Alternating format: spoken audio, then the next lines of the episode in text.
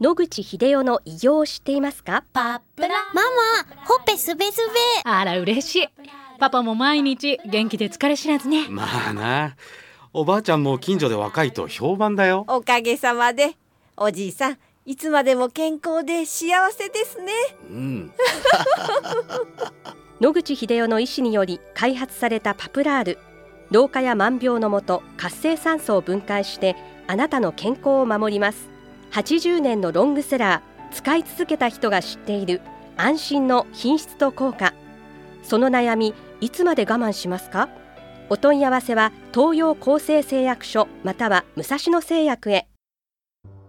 白川先生おはようございます。おはようございます。今週もお話をどうぞよろしくお願いいたします。よろしくお願いいたします。今月はずっとがんの標準治療についてお話を伺ってきたんですけれども、はいね、標準治療と違う治療法とこれは組み合わせてもできることなのかどうかお話を伺いたいと思います、はい、患者さんとしては自分が生き残るために一番いいものを組み合わせたいと思うのはこれは当然ですよね。で、保険では三大治療、手術と放射線と抗がん剤しかできないと。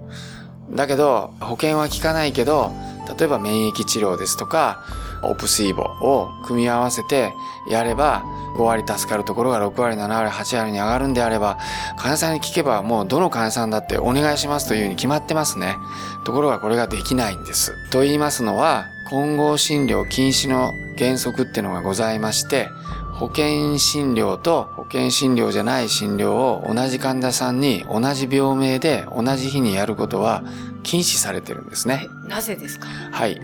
もしこれを認めると、どんどんどんどん保険外の診療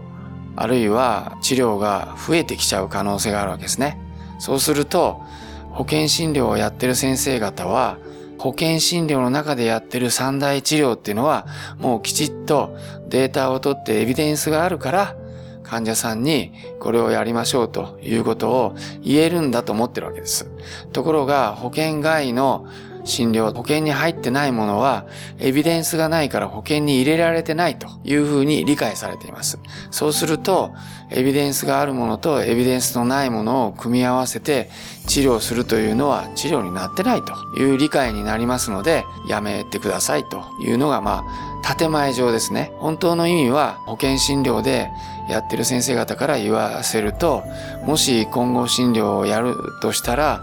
信用できないと。そういうものを組み合わせてやることによって、本当に患者が期待しているいい成績、保険診療だけでやるより、もっともっと自分は助かる率が上がるとか、それすらわからないのになぜそういうことをやるかと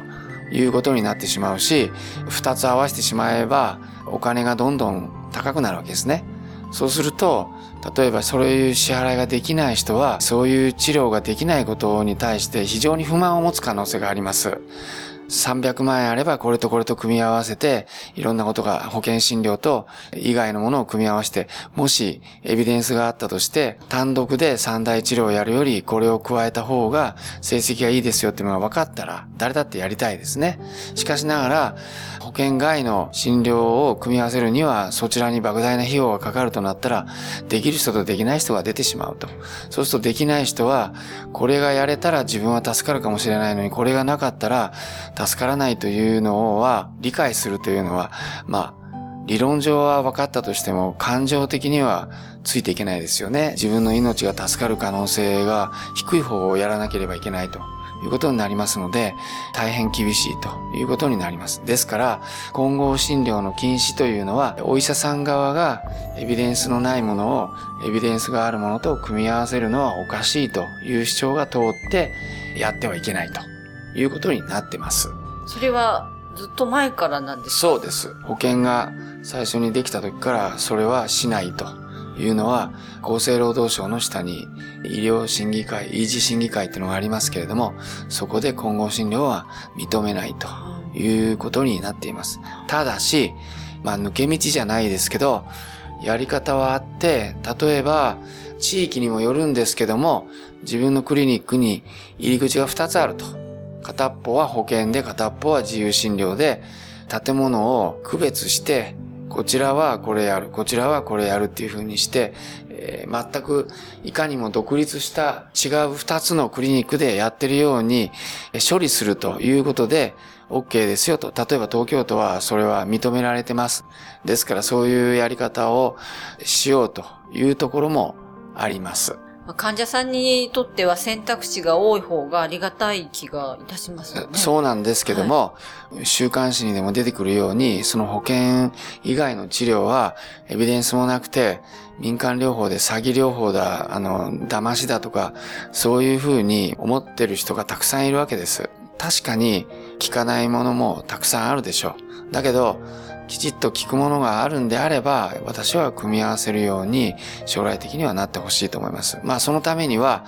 やってる先生方が、その治療に関して三大治療と遜色ないぐらいのきちっとしたデータを取ってどうですかとお伺いを立てるというぐらいのデータを揃えないと理論上エビデンスがないからという向こう側の主張を崩すことはできないと思います。先生のクリニックは、はい統合遺伝子免疫クリニックという名前ですが、ええはい、こちらは自由診療のみなんでしょうか？はい、今のところ自由診療のみです。はい、まあ、保険で例えば採血とかね、してほしいという人は別のクリニックに行って、採血は採血だけ保険でやっていただくと。で、そのデータを持ってきていただければそれでいいので、例えばレントゲンを取る、CT を取る、ペット CT を取る、保険に適用になってた検査だとか、治療の一部は別の病院でやっていただいて、そこの病院でできないことをうちがやるという形で連携をできれば、事実上混合診療を破っていることになりますので、患者さんが希望するんであれば、こういうやり方も一つのやり方だと思います。わかりました、はい、また来週お話お願いいたします。はい、お話の相手は FM 西東京の飯島千尋でした。